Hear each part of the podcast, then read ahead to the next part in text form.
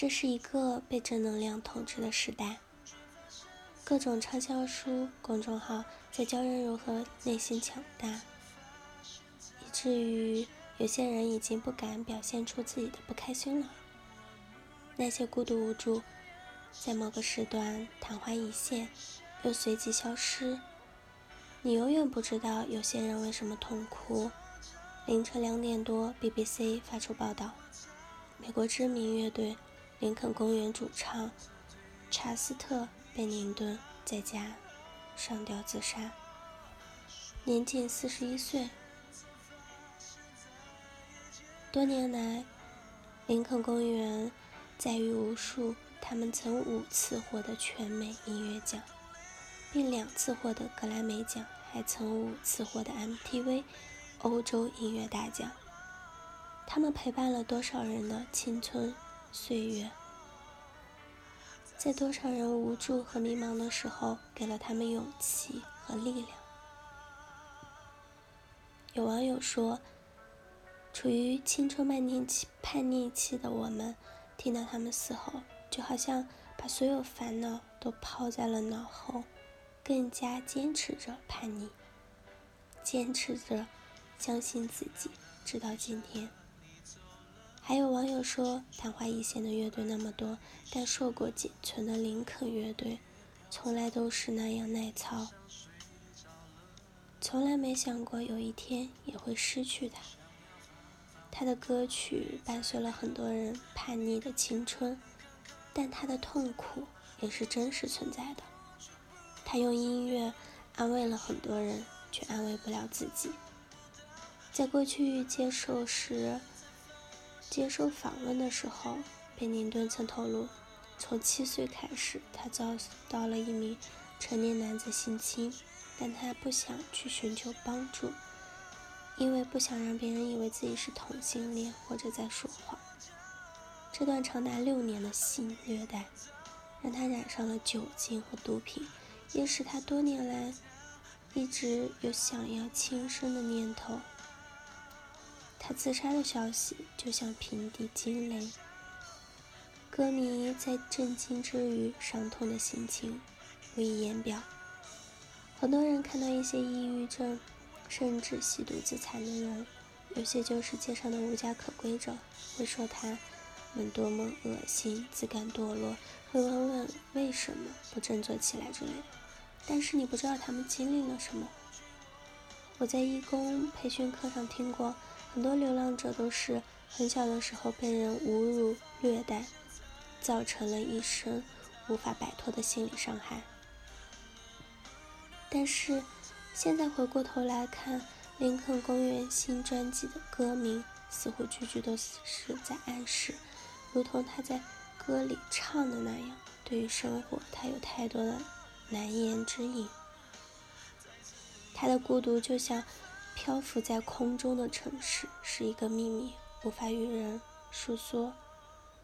临床心理学上有种病症叫做微笑抑郁症，患者总在他人面前表现得很开心，内心却承受着抑郁。虽然他们在笑，但其实每天都在低落的情绪中挣扎。心理学家说，这是一种常见的心理疾病。在一线城市挣扎的人，大多都是微笑抑郁症患者。很多工作很忙的朋友对我说，最折磨人的地方就是你要压抑自己的情绪，永远保持工作状态，永远积极理性、奋发向上。但严歌却写道，人们遇到困难、灾难都觉得过不去了，可是过了一阵子，发现也就那么回事儿。还得往下走，因为只有走下去，才能爬出来。